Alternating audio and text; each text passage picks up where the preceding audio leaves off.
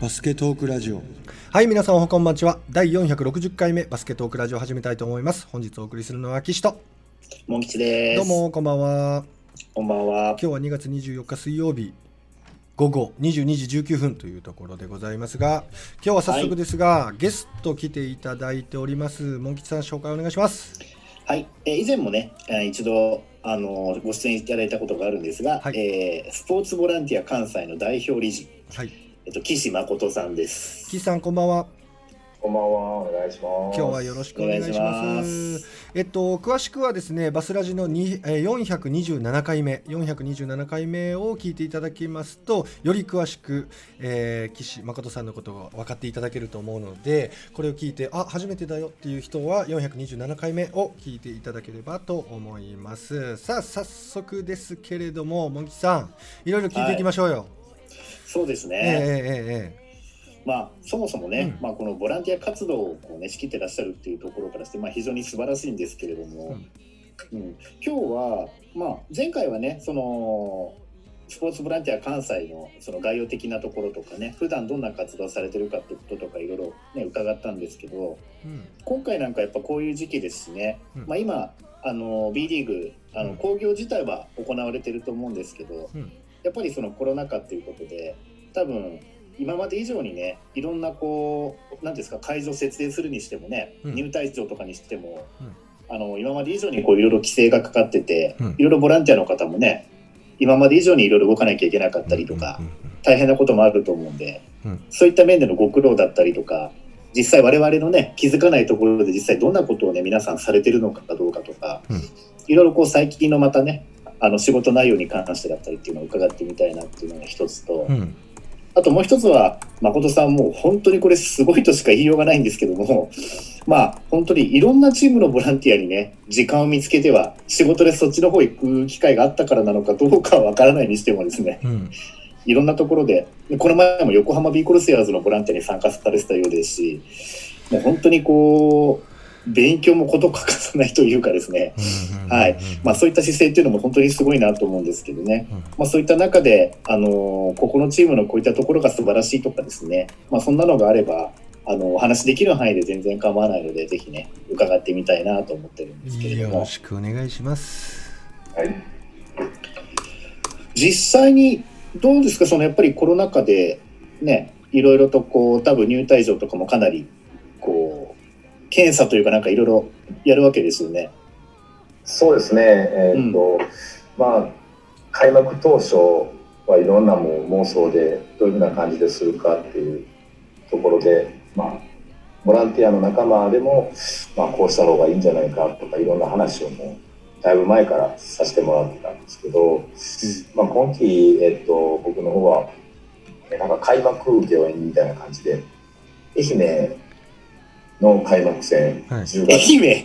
はい、愛媛。姫。から始まりましちゃいましたね。はい、それストックス戦やったんですけど、ううんうんうん。うん。はいはい。まあ、たまたまストックスやったんですけどはい。開幕で。で、まあそのね、資金繰りもそんないい状態じゃないチームですけどうん。どこまでコロナ対策してくるんかなっていうのをちょっと思っていて。でもゴム手フェイスシールドとかそういうところもしっかり消毒とかもなるほど。やられててでもまあそれがあのなんていうんですかね運営する人間は慣れてないのですごく暑かったりとかやりにくかったりとかっていうすところがあったんですよでもそこまでしないとやっぱ B リーグっていうか興行ができないんじゃないかなっていう、なるほど。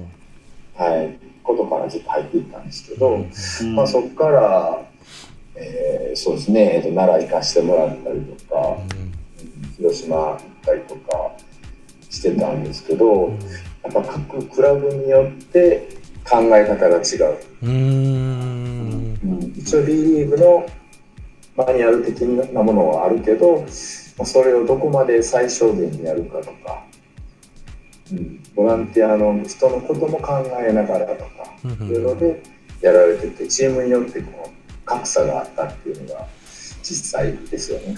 う。うん。ん。でお客さんにでかはい。お客さんにしては今までチケットをもぎってた分があのももぎらないって触らないようになってるのでお客さんに切ってもらって入れてもらうっていうシステムに変わったりとか、うん。うん。ここで行くと、えっと、千葉横浜って行ったんですね。1月千葉行って横浜が2月うんなんです、で B1 のまあまああのお客さんがいっぱい入るところに関してはもうバーコードを読み読み取ってチケットのもぎりがないっていう状態。うん。完全に触らない状態っていうのを作ったりとかね、してましたね。だから本当にチームによって格差がすごくあって、うん。うん。うんで当初一番トラブってたのがあの検温ですよね。うんモニターで温度測ってからなんですけどあれがすごくやっぱりそのシステム上はい。慣れてないお客さんがいたりとかして、うん。すごく混雑してっていうところがいましたね。で37度5分以下であれば OK ですけど以上であれば NG ですよね。でも走ってこられたりとかうんはいあのもともと気温が体温が高い人とかはええ。出たりとかしたりとか。ああ37.5で OK ってなってるシステムだったんですよ。あー。37.5NG ですよね。ああなるほど。だから後でログ見てああ37.5いってるみたいな。へえ 実際入れないお客さんとかもいてはったんですかね？えっと、その前も帰ってもらってるケースは僕の時はなかったんですけどその場合にあの一回あの接あの接触であったりとか非接触の別のタイプでもう一回測ったりとかうんうんうんっていう感じです。でそれがまあ暑い時期であれば機械がボケてしまってはい。誤作動するとか、で、えっと岡山も行ったんですけどその時はまあ寒すぎてうん。皆さんの体温が低すぎるっていう。なるほど。はい、で NG になってしまってっていう感じなんですけど、うわその辺で手こずったりはしてますうね。うん。んまあほとんどの方はね2回目測り直したらああ大丈夫だみたいな感じになるのが多いのかなというイメージはあるんですけどね、そっか。でもそこでそもそもね列が止まっちゃうからもうなんかそう、はいもう早くしろよ的な空気圧がすごそうですもんね。そうです。特にね平平日になるとはい。お客さんは少ないんですけど大体来られる時間って決まってますよね。うんうんってなるとその時間帯が混むので、うん。うん、どうやって早く受け入れるっていうところうん。がやっぱり会場のホスピタリティとしてクラブ側がどう考えてるかっていう。ところなんですよね。うんそれ考えた時にやっぱりジェッツはあのそういうふうな対応っていうか、まあ、台数もあるしうんうんあれなんですけど、うん考えてるなっていうのはすごく勉強になりましたね。あのさすがにあの自分が立つとモニターにこう映って温度がピンって出るああいうのを設置してるところはさすがになかったですか、いや、えっとモニターに映るタイプはリーグから1台は支給されてるんですよ。あでも1台？1台最低1台あとはあの他のところから支給されてるとか、うん自分たちが買ってるとかっていう感じなんですよ。うんで普通に立って映る分と手をかざしてやるタイプとまたいろいろあって。これでお客さんも困ってしまう。なので、そのポップの作り方をこう変えた方がいいですよとかっていうアドバイスをするのがもう僕らのあれか立場かなと思って。だゲートが一つ増えちゃうイメージですよね。まず最初の手荷物検査があってでチケットのもぎ取りがある上に熱も測るっていう形ですよね。消毒もある。そうだ消毒もだ。ああ消毒もあるか。あー。だから広い会場であれば順番にできますけど、うん。狭い会場ではうん。もう検温して手荷物して消毒ってしたらもうチケットもぎれないんですよ自分で。濡れた手でどうやってもぎるのうーんなるほど。でもそれは触れないからすいませんって言うんですけどそうとも言えないんでうん。僕らはちゃんとゴム手してそれをお客さんをすっと切らしてもらってうほうほぱりこうスムーズに入ってもらおうっていううん。うなるほど。ことをしました。なるほどでもまあこのノウハウって、まあ、このコロナ禍もう100年に一度って言われてて、まあ、過去に前例のないほどのまあ混乱じゃないですか。もうこのノウハウは本当に一つのなどう言いますかプロフェッショナルになっていますよねもう本当に。そうですね、うーん。でもこれがどこまでが最善なのかっていうところなんですね。ええええええそもそもね。そうなんですそうなんです。よそこまでして大丈夫なのかっていうところなんですけど。でも過剰にしすぎるとチームの負担っていうのは増えるし、ボランティアさんもやっぱりマスクしてるだけでやっぱり笑顔が見せれないっていう。うん。うん大きい声も出せないよとかっていうところで静かな会場にするよりはやっぱりねせっかく来て来られてるんでやっぱりエンターテインメント性っていうかね来てよかったと思う会場にしたいのでどういうふうに工夫してますかとか。うんうん。考えたりすごいしてるん。ですよ。前以前聞いた話とだいぶもう進みましたねコロナの対応っていうのがね。そうですね進みましたね。すごいですね。例えば私は確かコロナ禍になってからまだ B リーグの試合って2試合ぐらいしか見に行ってないんでちょっとまだあまり詳しいことはわからないんですけど例えば飲食ブースとかそういうあとぶ物販的なものとか、うんうんうんその辺に関するなんかこう変化っていうのは、まあ、列になって順番にじゃないと買い物できないとかまあそんな感じでしたっけね。えっとね販売がないっていうところもあります。会場内では飲食禁止。飲食禁止は多いですよね。うんはい、で、えー水分だけはやっぱり必要なので、うんはいまあ、ペットボトルで蓋がついてるものはい。に関しては OK っていう感じへにしてます。え。なるほどね。いやちょうど私ね今度3月3日にあの川崎対宇都宮ブレックスの試合を轟まであの見に行く予定なので、まあ、今ね伺ったことなんかもねなんかちょっと気にしながら、うんはい、うん、会場の雰囲気をねちょっとそういう目で感じてみようかなとも今ちょっとね聞いてて思いましたけれどもうんそうか飲食はダメなところ結構ありそうですね。うんそうですね。うんやっぱそこが一番、ね、食べるときにマスクを下ろしてっていうところがあるので、うんうん感染リスクが高いので、やっぱそこだけは徹底しないとダメかな。うんまあゴミは減りますね。はい、売り上げは下がっちゃうけど。そうなんですよ。持ち帰りでしてもらってます。うん。うんうんうんうんうん。そ皆さん、ね。ブースターの方々は協力的にいろいろやってくれますか？そうですね、やっぱりあのコロナの状態で、やっぱ試合が中止になったりとかってしてるケースがえやっぱ何回も出てますので、えそういうところでやっぱそうしてはいけないっていうのもブースターの皆さんも分かってられるので、やっええぱ協力的ではありますね。えなるほど。そんな中でブースターの皆さんと岸さんの岸さんのというかえっ、とボランティアの方々の取り組みの中で意識の乖離といいますかああここちょっと理解していただけたら助かるなみたいなのをうん。あれば。うんそうですね、でもやっぱりこう、ブースターの皆さんを会場に来て盛り上げたいっていう気持ちは当然えあるので、ええわかるんでね、その辺は大いに盛り上がっていただきたいっていうか、今まで大きい声でやってたりとかした分を、ええすごいこう、チーム自体も応援の方法を変えて、はい。手拍子やったりとかね、いろんなこう策を練りながら、会場は一時のこともこう盛り上がってきてるので、うんまあそのルールだけですよね、うん。やっぱりアルコールしたいとかマスクしたいっていうところをやっぱり皆さんで共有してもらって、うん。であのマウスガードはい。ありますよね、はい。マウスシールドとか。はい。あれに関しては NG なんですよね。あそうなんですね。はい。もうちゃんとしたマスクでお願いしますっていうことになってるので、はい。それで一時ちょっと揉めたことがありまして、えこれがなんでダメなのみたいなことを言われたんですけど、えはい そういうところであのボランティアさんもお客さんの気持ちは分かってるので、はい。やっぱその辺をうまいこと皆さんで協力してやってもらえるともっと良くなるかなっていうところです。あとはもう一人でも多くやっぱり会場に足を運んでいただきたい。っうん。そうですね。ていうところです。やっぱり制限かかってるので、はい。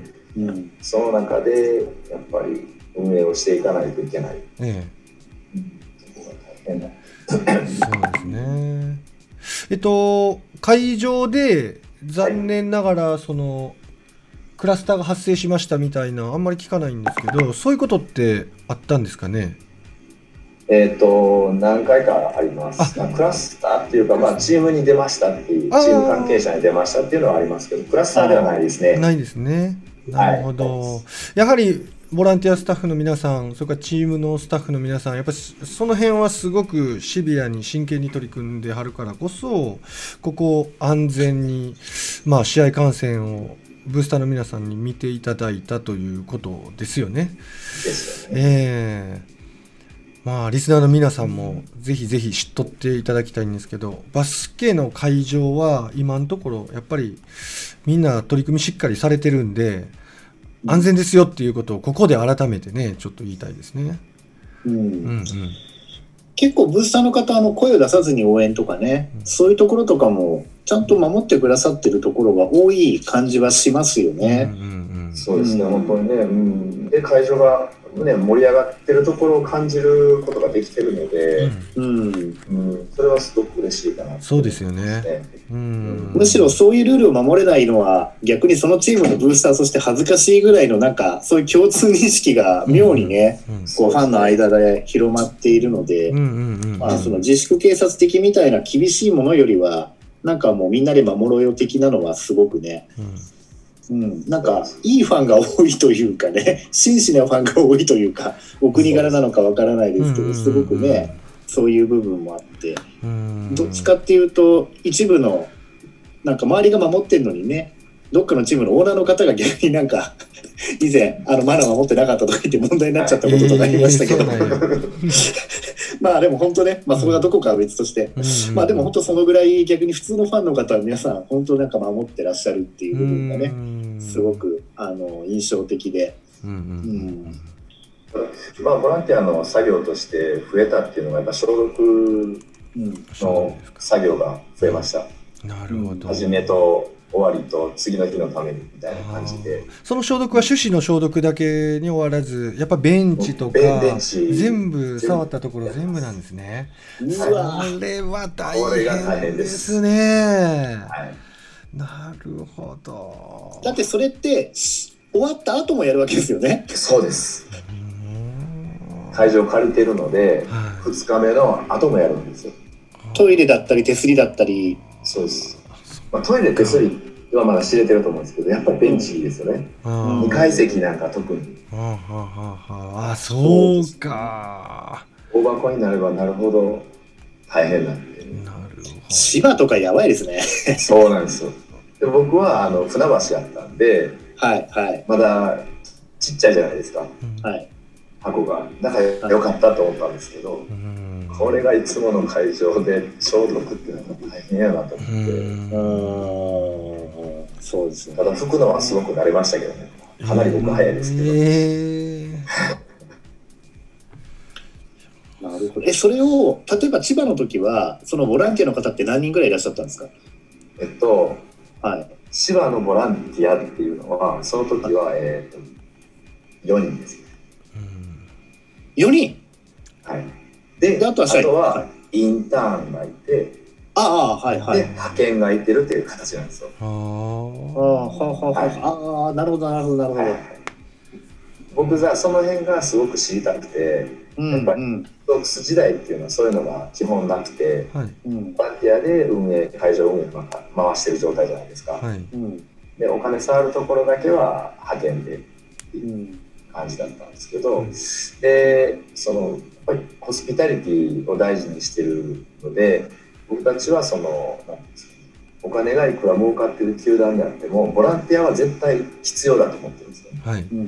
はい、地域のためクラブのためを思って活動できる人間がいてるからこそホスピタリティが保てる、なるほど。うん。はい。はい、って思っててジェッツがやっぱここをずっと取ってるじゃないですか。うん。うんホスピタリティ賞をね。はい。でその中でこのこうなんていうんですかね実実情はどうなのかなっていうのをすごく知りたくて。うん。でジェッツに行った時に、はい。あやっぱり間にそういうふうな運営会社っていうかねはい。がいてるからできるんだなっていうところなんです、うん。で僕らもやっぱそれを望んでるっていうかそれが絶対だと思ってるのでホスピタリティを持った運営がそこに入ることによってクラブ側は安心して会場運営ができるところに、なんか僕らみたいな存在が必要なんだなと思って立ち上げたのもあるんですよね。うん。そのはその派遣っていうのは、はい、あくまでそういうなんて言うんでしょうイベントのそう人材派遣するところからに要は、ま、何人って頼んで要は千葉の方が依頼をしてっていうそういう意味ですよね。えっと、そうです。アルアルバイト的なところと、はい、そういうふうなもう運営をもう委託してる業務委託してる団体があるんですよ。なるほどなるほどなるほどなるほどなるほど。そうかそれが入ってるってことなんですね。そうなんですそうなんです。うんうんうんうんうんうんそうすることによってクラブ側とボランティアのこのなんていうんですかねいろいろな話のトラブルがなくなったりとか、こうお互いのこうこう思うけどとか言い合うストレスがなくなったりとかして。うんここはもう管理会社がやってるので僕たちが委託してやりますっていう話で、うん、間にワンクッションを置くっていう感じなんですね。なるほど。そうすることによってお互いがうまく回るっていう。うん、ああそういうものなんですね。はい。どうしてもボランティアさんって気持ちが強いので、うん、ああした方がいいよとかやっぱり良いと思ってどんどんどんどん提案していくんですけど、はい、ああそっか。そういうところでいろいろと。分かってるけど、うん、お金がないからここはできひんよとか。こううまいことを話できるチームであれば問題ないんですけど、うん、でもやっぱりねみんな余裕を持って運営してる状態じゃまだないじゃないですか。うん。なんかどうしても、ね、クラブ側としては試合を成功させるためにどうしていくかっていうところでスポンサーとかそういうところにね、うん、力がいったりと。かしてしまうので、うん、当然のことなんですけどね、うん、そうするとやっぱり入り口周りとかお客さん一番大事なところなんですけど、そういうところまで手が届かないので、うまいこともあらないかなっていう。そうですか。確かにそうですね。なんかぶつかり合っちゃいそうですもんね。そう通さないとね。はい。うん。もう名指しでね、なんかこういろいろね、出ちゃったりとかね。うん。なあになってしまったりとかするし、うん。うん、その辺はやっぱ僕もね、やっぱり長年、一つのチームでずっとやらせてもらってたんで、うん、全然やっぱこう見えるし、ただ僕らはその、僕自身の考え方がちょっと違ってたので、うんうん、チームがあるから僕らの居場所があるっていうふうな考え方、うんうん、ただそれを良くするために、まあ、長い間僕はいてるのでいろんな意見は話をさせてもらうけど、うん、クラブ側のこうって言われたらそうっていう。なるほど、うん。いやでもそこはね言われてみたらものともですけど、はい、盲点でしたね。私はチームとボランティアが一体になるものが一番理想的なのかと思い込んでたので、まあ規模にもよるとは思うんですけどね。ちょっとつかぬことをお伺いしたいんですけど、岸さんの、えっと、スポーツボランティア関西っていう名前、団体名から察するにですよ、なんかもしかして、そのバスケットじゃないスポーツも対応できればしていくぞっていうようなお気持ちってあるんでしょうか、はい。えっと、僕らはその B リーグで培ったボランティアの経験を、はい、えー、まあ、地域からプロまでいろんなスポーツを含めて、全部ノウハウを落としてですね、はい、スポーツ業界そのノウハウがないところもいっぱいあるので一気にもう持ち上げようっていう感じなんですね。あなるほど。はい、で、まあ、プロリーグでいきますと今季あのバレーボールの V リーグ、はい。うん、こちらの、えー、V2 所属で、まあ、兵庫の尼崎に拠点を置いてる、兵庫デルフィーノ、はい、それが、えーまあ、V1 目指すためにということで、はい、運営のサポートの方を依頼されまして、はい、今ずっといろいろと毎月会議しながらやらせてもらってます。兵庫デルフィーノとおっしゃいましたか？はいそうです。ああ兵庫デルフィーノ。ごめんなさいね。今ハッシュタグをちょっとはい兵庫デルフィーノさん。へえそこの、はい、例えばこう全然フィールドが違うというかスポーツがまあ違うじゃないですか。はい。そこはどうですか、えっと、バスケットと比べていややっぱここは文化的にだいぶ違うなっていうところがあったりするもんなんでしょうか？やっぱりあの教会の考え方が違うので、はい。ああ。うん、で今回のそのコロナに関しても、はい。もうねコロナが出ました。緊急事態です。もう無観客でします。あのしますかとか、はい。で無観客でした場合に、はい審判団は普通に出てくるはずなんですけど、はい。審判が出さない。やっぱり映っては困るので出せないので、他のいえばまあ僕らみたいなのがレフェリーが行ってみたいな感じでやりますみたいなことをええ僕もすすごく衝撃やったんですけど。それ結構バスケットからしたら衝撃ですね。ありえないですね、それはね。ねえ自チームからの審判でも OK なんですえええそうじゃなんいですか。不公平になるかもって思うじゃないですか、ええ。はい、だからそういう驚きもあったりとか。これすごいことですね。はい。なんか考え方がやっぱ全然違うですよね。ええだからラグビーだもこれからですし、うん。うん、もっとまあ今マイナースポーツでいくと、まあ、昨日もちょっと依頼を受けてたんですけどあのセパタクローってあセパタクロあ、フェイはい。スブックに上がってましたね。はいはいはい。はい。あれを普及させてプロ化させたいっていう話でちょっと力貸してもらえないかっていうことでえええええ依頼を受けてあのそしたら喜んでっていうことで、えはい。はい、やらせてもらったりとか、え。ちょうどだから前回の放送の後でいくと、まあ、キッズチアダンスの、えー運営やったりとかであれですねエアロビックえはい。の全日本大会、はい。西日本の地区大会の運営をやったりとか。ええうんすごくもう僕の中ではあこれがスポーツになってるんだっていうところを知って、はい。でまた感動をもらってっはいてい。う感じなので、はい。へえ。いややっぱりねそのめちゃくちゃ岸さんの話面白いなってって思いましたえっとやっぱりこう他競技を横断してこうサポートしていっている方って本当に少ないと思いますよ。うんはあですね。でその経験はやっぱりむちゃくちゃいいと思いますね。バスケットで優れてるところもあれば遅れてるところもやっぱりいくつかあると思うんですけどそこでやっぱり他競技見ながら工夫のまあ悪い点ももちろんあるんでしょうけど遅れてる点といいますか悪い点というよりあるんでしょうけれどもそれを他競技に持っていってもう先進的な考え方でしかも成功体験があったりすると運営者側はすごい安心すると思いますよ。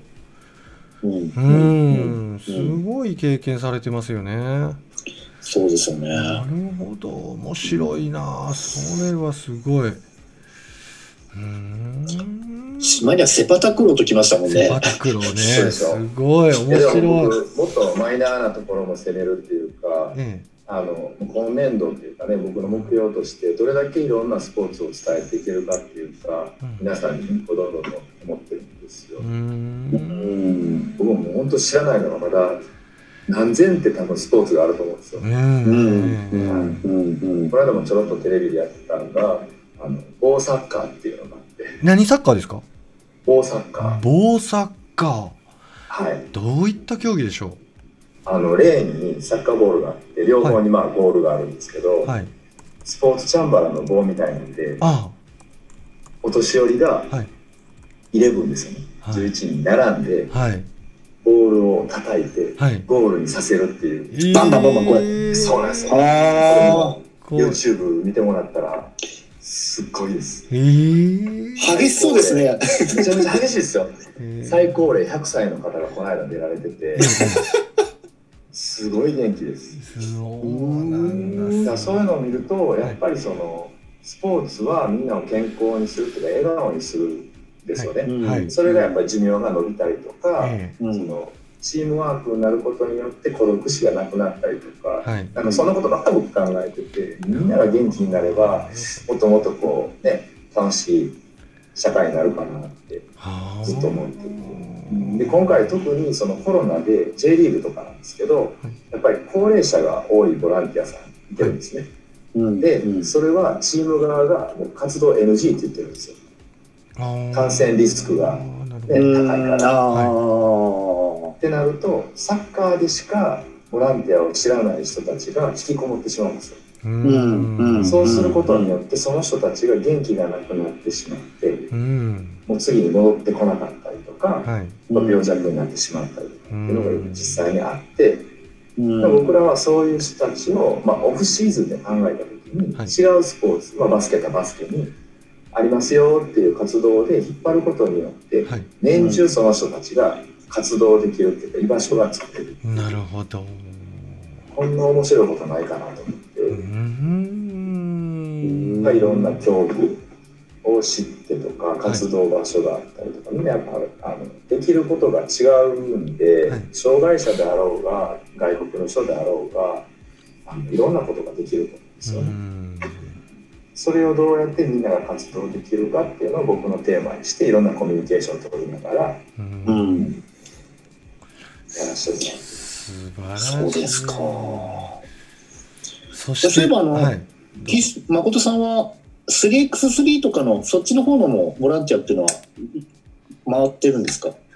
そうですね、えっと、うん、このコロナになってから 3x のゲームの方が多かったです正直。ですよね。外だからってことでね。はい、はい、外とか、まあ、人数の制限もありましたけど、はい、うん、だから、えっと、9月に泉南のロングビーチあロングパーク、うん、屋外のところでやらせてもらったりとかしたんですけど、あれ気持ちよかったですね屋外で。レフェリーとかもですか？レフェリーで。ああ 3x3 のレフェリーもね意外とこう人って人材って少なそうなイメージあるんですけど。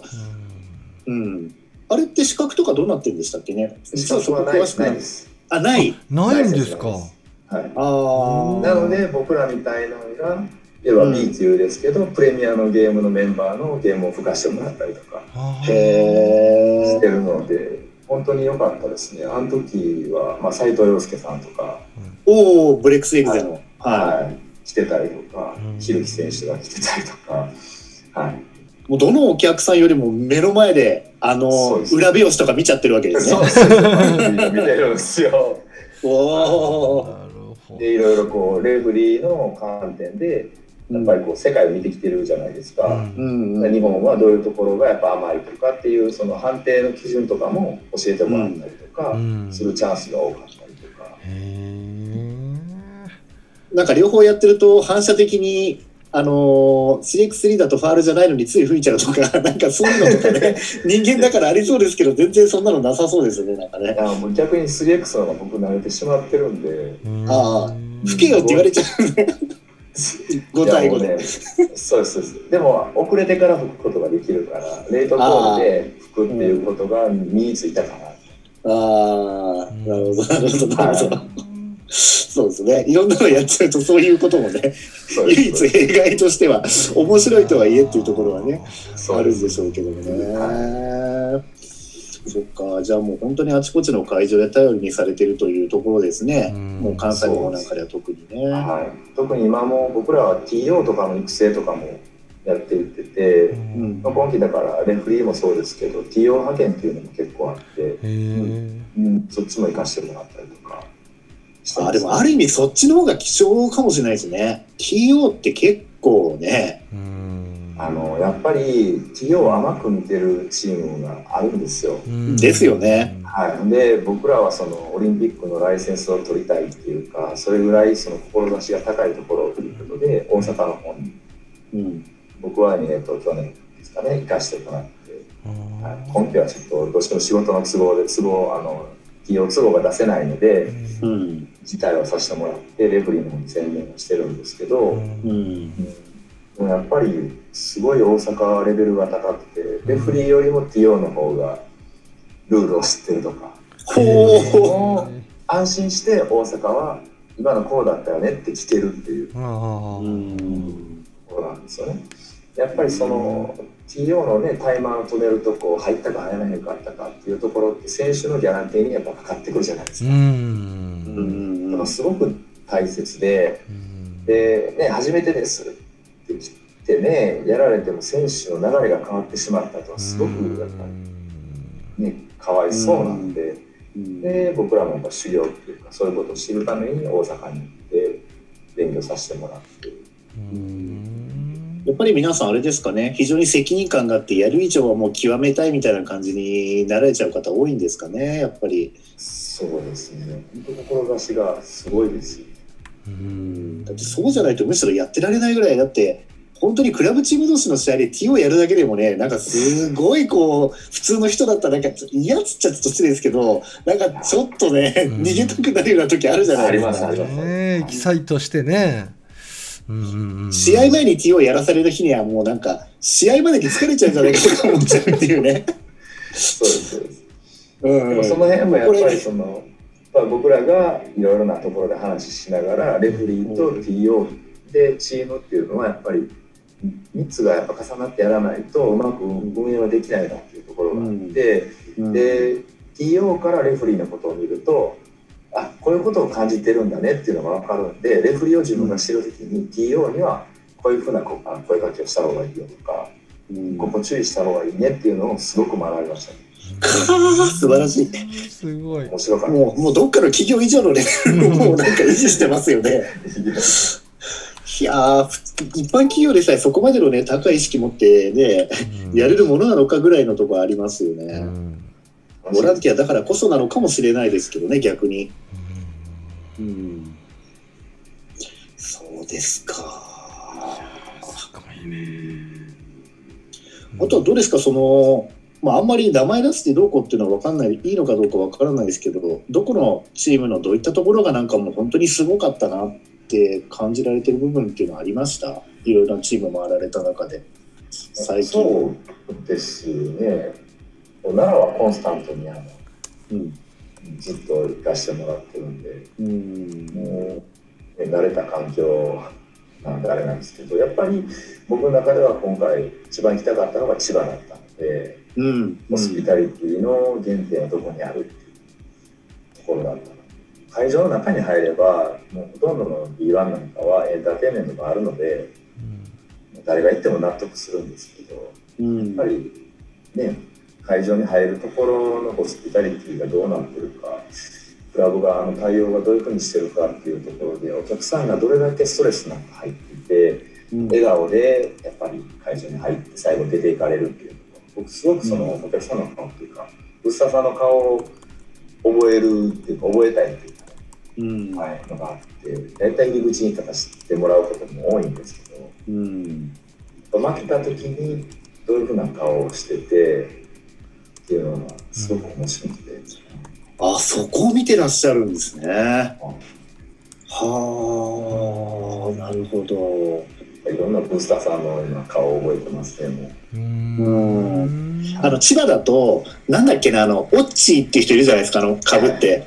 あの人とかあのこ今はやってないと思うんですけどコロナだからハイタッチを千葉の人にオスカブレックスとかブレックスで見に行った時オスカルブレックスっつってで千葉ジェッツの人にはオスカルジェッツとか言いながらこんな風にやってやってる人たちがいてね勝っても負けてもなんかこはい、う、ねまあ、あれはボランティアの人じゃないとはいえね、はい。まあそういう明るい雰囲気をねなんかこう最後まで笑かしたろう的なはい、うん、ああいうのなんかもねすごく私の中で印象的だったんですけど、そうですね頑張ってましたねうん。でその中にそこに負けずに僕らがどれだけ声でお客さんはやっぱ表情が見せれないのでうん。声でどれだけその気持ちよくっていうか笑顔で受け入れてるかっていうのを見せるっていうのがやっぱり僕らの課題かなと思って会場をどれだけ笑顔にできるかっていう。うん。うんあとはこれから今ほら新しいアリーナできるところいっぱいあるじゃないですか。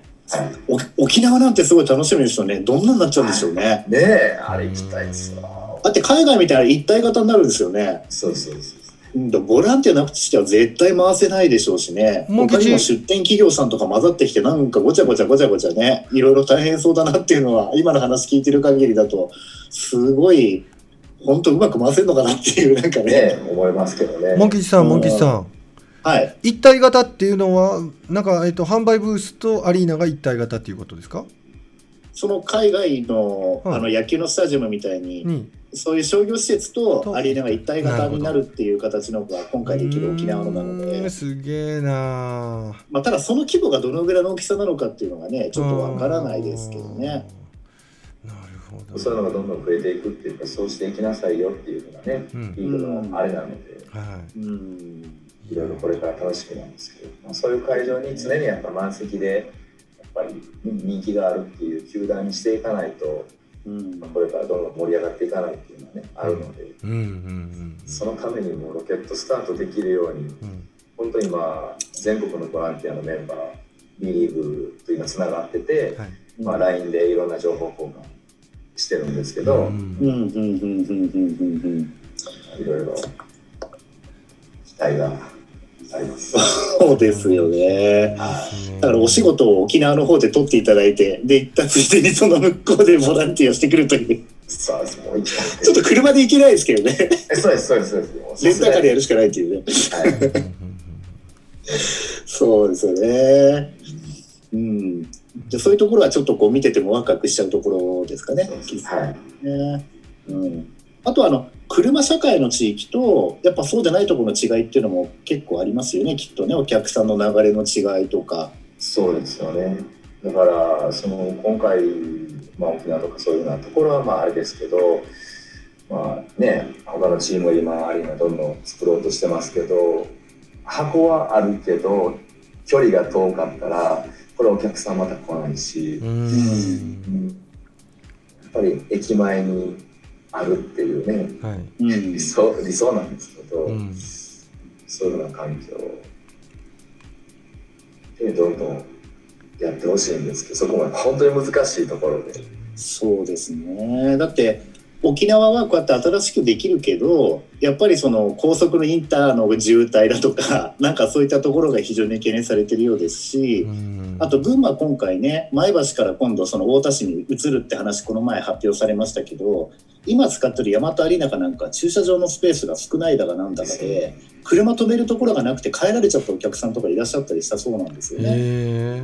うん、だからまあそういったところどこまでねボランティアの方が関わるのかうん。駐車整理とかも関わったりしてるんですかねわえっと、かんないで基すけど。本基本は警備とああ宇都宮の場合は委託とかだったんですけど、うん。うん。でもやっぱりその、ね、B1 上がるっていう時なんかはお客さんがやっぱ3000近く来てた時もあったんでね。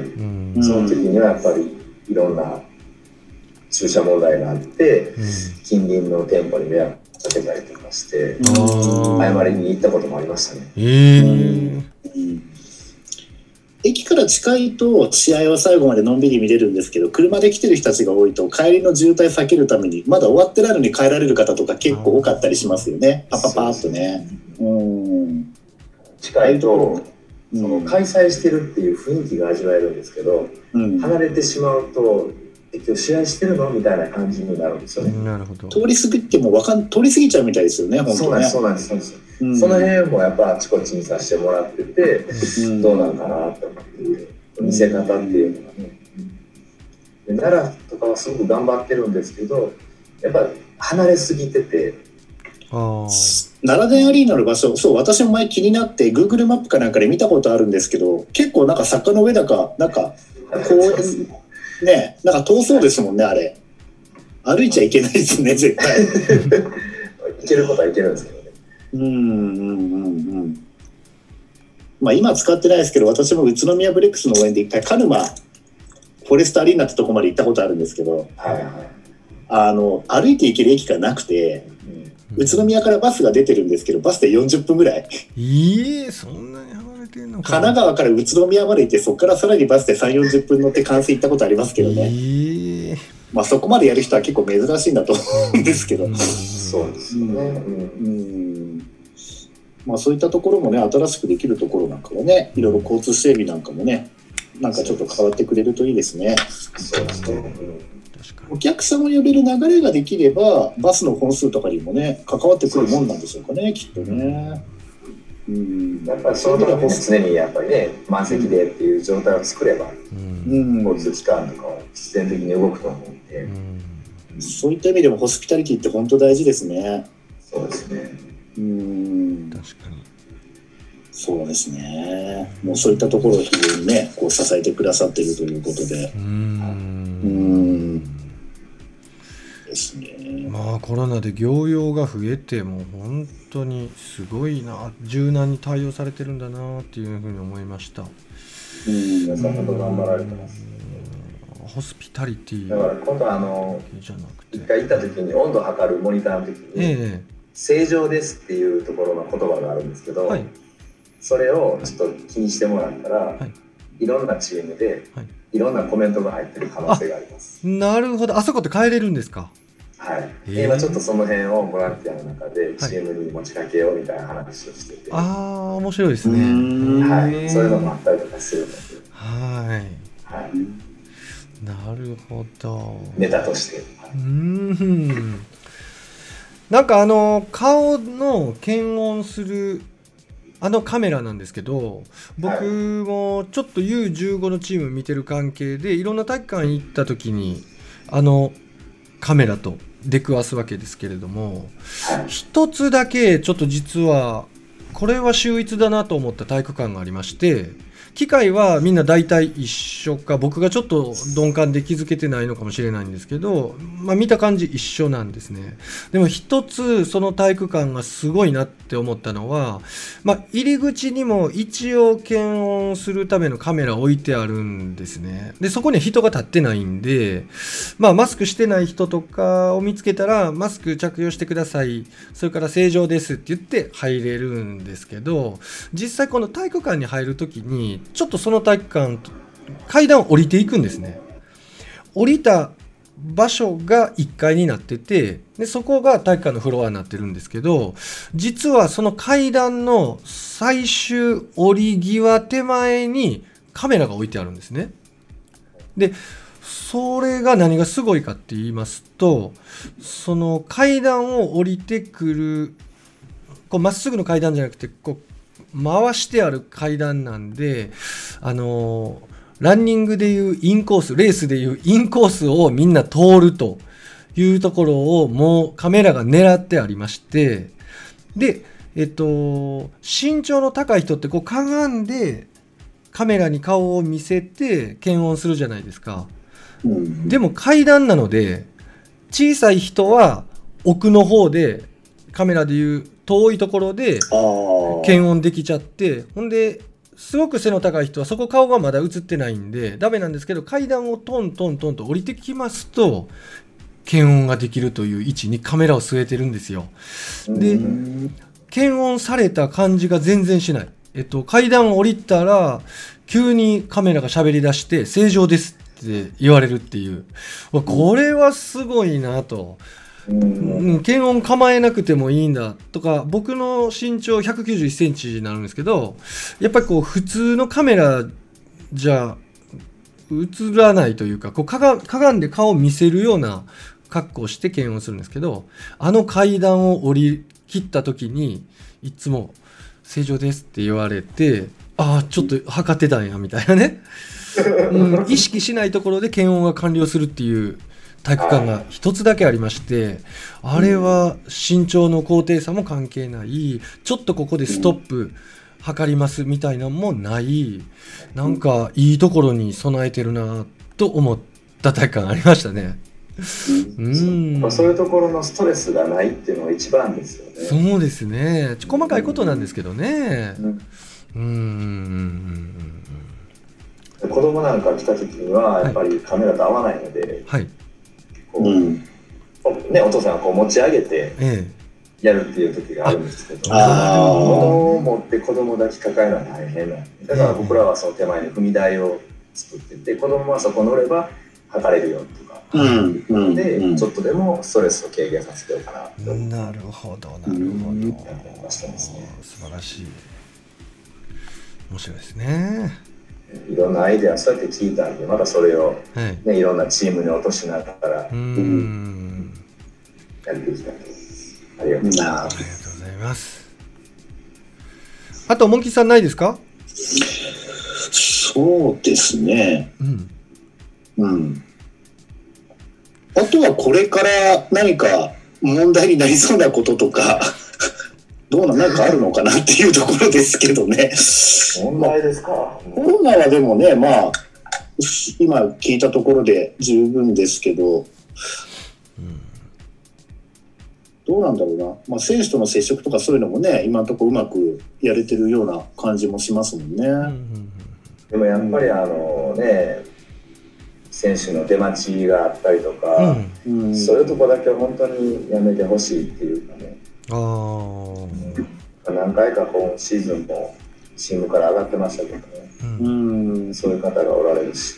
車でねとことんこう追いか追いかける人もいてないとか、はい、ああそうなんですか、まあね、来る場所知ってたりするからね偶然を装ってとかねなんかそういうことやっちゃう人いますからね、うん気づいてないんですよね。相手からしてみたら、ね、やっぱりそれはいわゆる、ね、ストーカーみたいな感じになっちゃってるってことについついね気づかなくなっちゃってるっていうね、とこなんだと思うんですよね。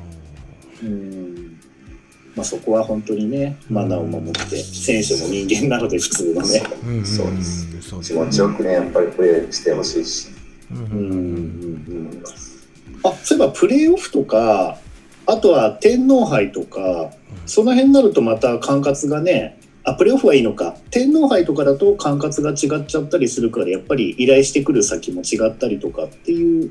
天皇杯とかも協会とかが基本やってますし、まあ、企業関係は、まあ、大阪所属だった時は僕も行かせてもらったりとかしてやそっか、はい、そっかじゃあ天皇杯はそっか JBA 管轄だから JBA がまあ別でこう動いてっていうことなんですね。はい、はい、なるほど。よくわかりました。僕最後に一つ質問させていただきたいんですけどよろしいでしょうか？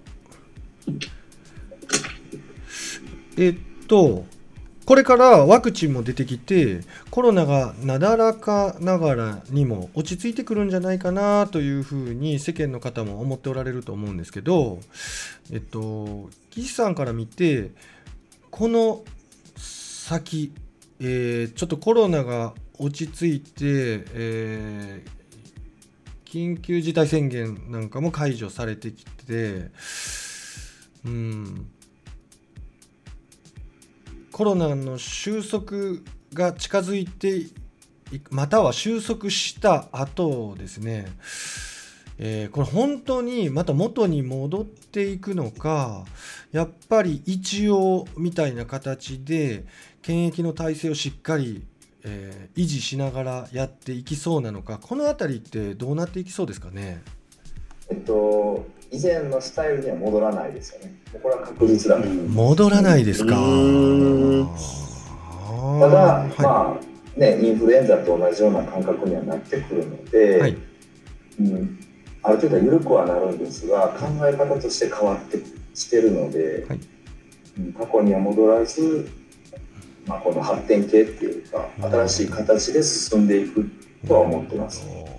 まあ、そのための今の準備段階で、今模索しながらやってると思ってます、はい、戻らないですか？なるほど、はい、まあでも実際にやっぱりこうこのコロナの検疫体制いろんなところで行われている検疫体制で、えー、コロナのみならずインフルエンザもすごく今抑えられていますもんね。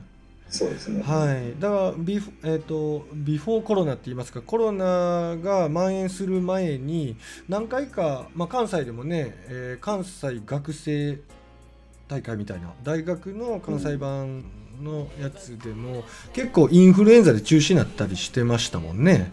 そうですね。そういうところもここで学んだ検疫体制を成熟させていけば。まあ、いろんなコロナだけじゃなくてインフルエンザだとか他の、えー、なんていうか感染性の高い風邪みたいなそういうのも抑えられていって健全に運営できる、まあ、そういうことですかね。そうですねだから即その時に対応できる体制ができてるであろうということです。今までみたいに中止になってしまうようなとこまで行かず、はい、手前で抑えれるような体制でこれから進んでいくんじゃないかななるほど。まあ、選手とお客さんは別かもしれないですけど少なくともあの熱のある方がやっぱ会場に入るのってそのコロナ関係なしでやっぱりよくないですもんね。うそうですね。だから検温はやっぱ私もずっと続けるべきなんじゃないかなって。確かにうんただ選手の方はね昔私織茂選手かなんかの記事で見たんですけど織茂選手がまだトヨタ自動車普通にまだ実業団の時熱があるのになんか決勝戦出たみたいな記事が書いてあって そっちになってくるとまたね当時は微端だったけどそっちはじゃあどうするんだろうって話にはなるにしてもうん。まあでも他の人に移る移んないとかね考えるとやっぱりいい意味でねやっぱり検疫っていうところはね見直されるいいきっかけになるんですよねきっと。進化する年になってると思います。みんなが考え方を変えてどう進化していくか元に戻るんじゃなくてっていうところがやっぱりずっと議題になってます。うんそうですよね。ありがとうございます。僕からは以上ですというか時間がまあね、惜しいことなんですけど ずっとねいろんなこと聞きたいんですけど時間が来てしまいましたので一旦ここでねまた切って岸さんにはまた改めていろいろお話伺いたいと思うんですけど今日は名残惜しいんですけどここまでという素晴らしい話聞けましたね。ありがとうございます。あと岸さん。あと3分ぐらいありますけど、い。かがですか、はい、何かあの宣伝しておきたいこととかございましたら、ぜひ。あそうですね、はい、えっとまあ、スポーツボランティア関西っていうのを立ち上げて、い、ろんなスポーツを応援してます。で、まあ、バスケだけでこだわりますと、やっぱり審判とか、TO の育成とかも僕らはそのいろいろチャンスを与えてもらったりとかしてますんで、まあ、どんどん依頼をいただければ、はい、まあ、お互いでレベルを上げながら、えー、できるような団体なので、何かあればいつでもあのこちらの方に連絡いただければ、はい、はい、ありがとうございます。えっと、ぜひ他の競技でも、バスケットもちろん、他の競技の方でも、えー、ぜひ、スポーツボランティア関西検索していただきますとトップに出てきますんで、えー、岸さんに何か、えーえー、お手伝いしてもらいたいやってもらいたいことがあったらぜひぜひ問い合わせてみてください。というところで、えー、本日のバスケットークラジオを締めましょうか。はい。ありがとうございます。岸さんありがとうございました。ありがとうございました。えー、っと皆さんも460回目のバスケットオークラジオ楽しんでいただけましたでしょうか？本日お送りしましたのは岸本吉それから岸誠さんに、えー、ご出演いただきました。皆さんありがとうございました。お疲れ様でした。バイバイ。バイバイ